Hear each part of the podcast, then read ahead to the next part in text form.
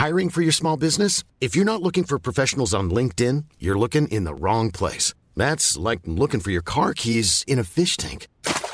LinkedIn helps you hire professionals you can't find anywhere else, even those who aren't actively searching for a new job but might be open to the perfect role. In a given month, over 70% of LinkedIn users don't even visit other leading job sites. So start looking in the right place. With LinkedIn, you can hire professionals like a professional. Post your free job on linkedin.com slash people today.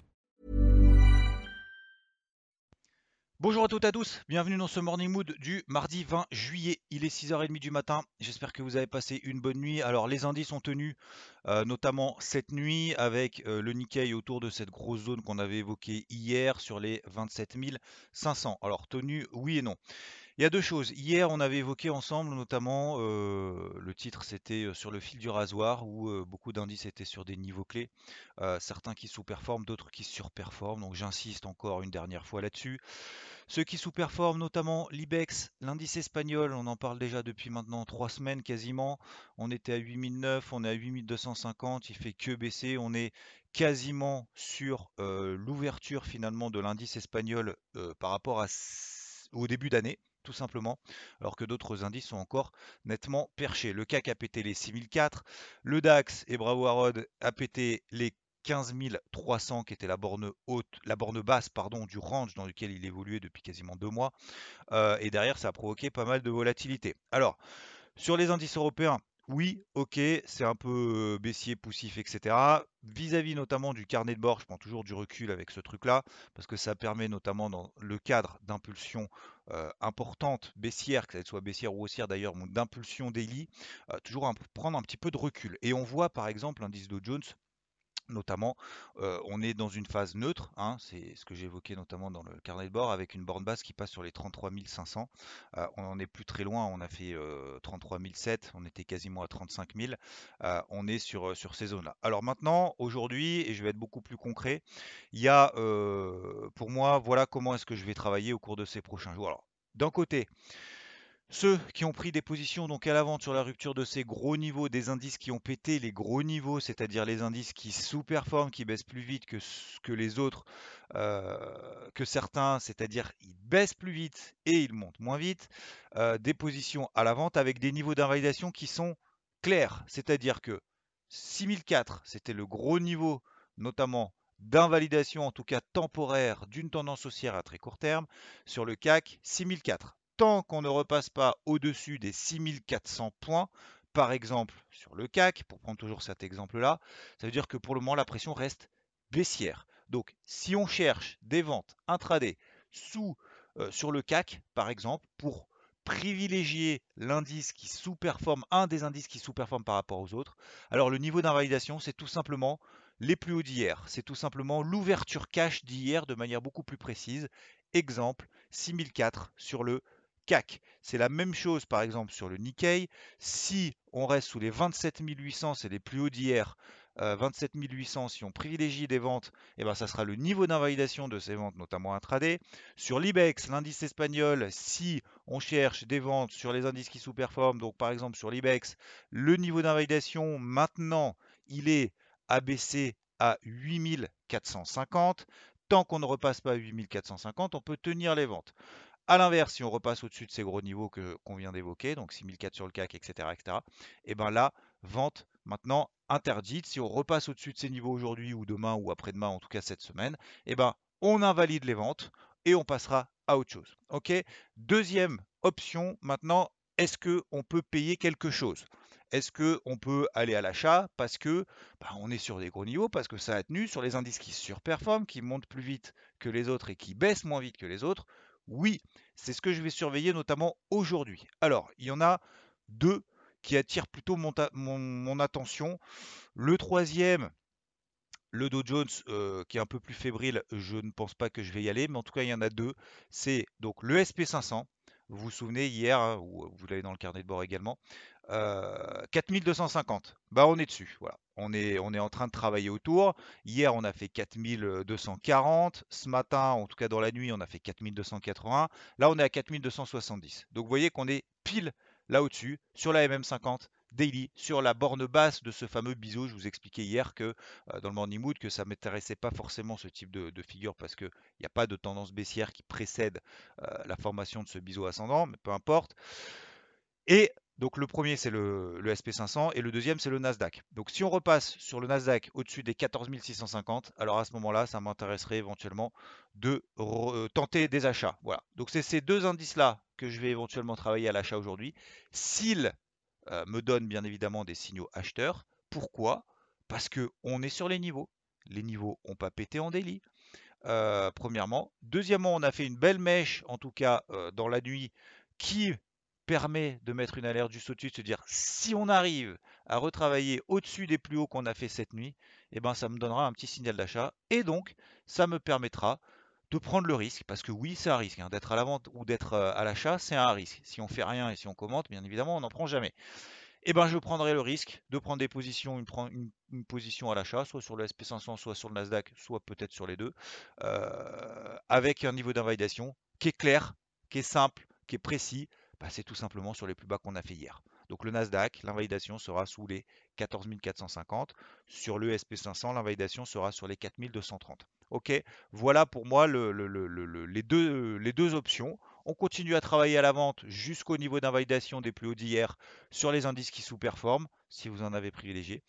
Deuxièmement, pour payer éventuellement sur les gros niveaux SP500 et Nasdaq qui sont sur des gros niveaux. Voilà pour moi le plan du jour. Bien évidemment, ce n'est pas un conseil, vous en faites ce que vous voulez, mais c'est en tout cas ce que je vais surveiller. Ensuite, voilà le point sur les indices. Est-ce qu'il s'est passé quelque chose en termes de news?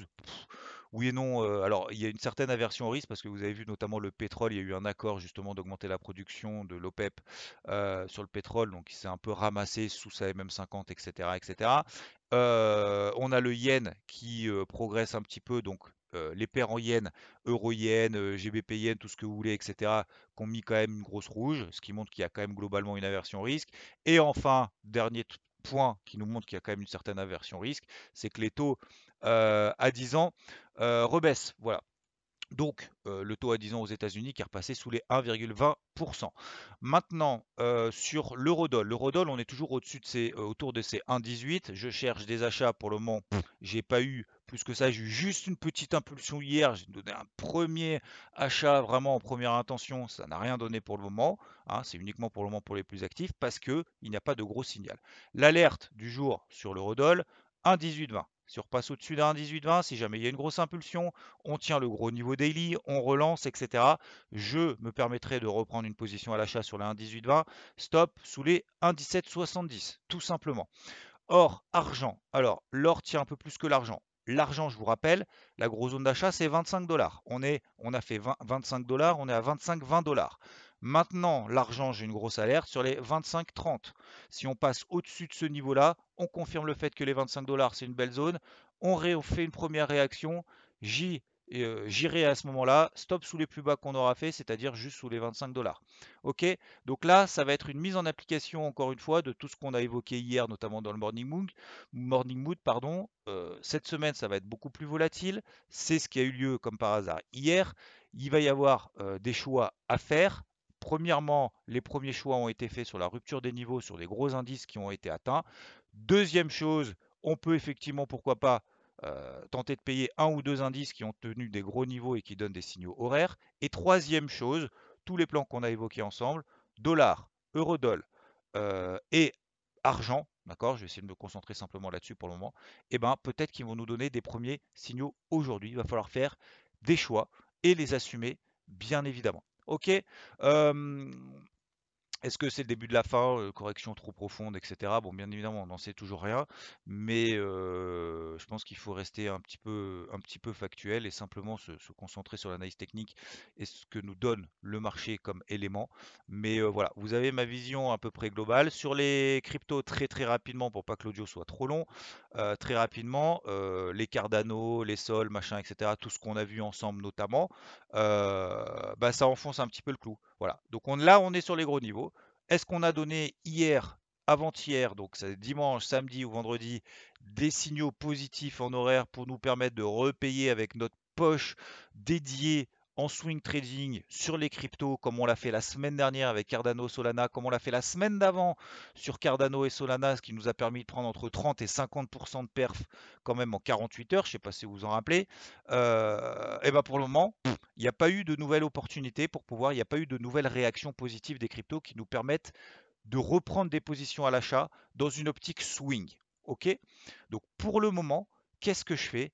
Très simplement, notamment par exemple sur l'Ethereum, je suis en train de placer mon alerte sur les 1830 dollars.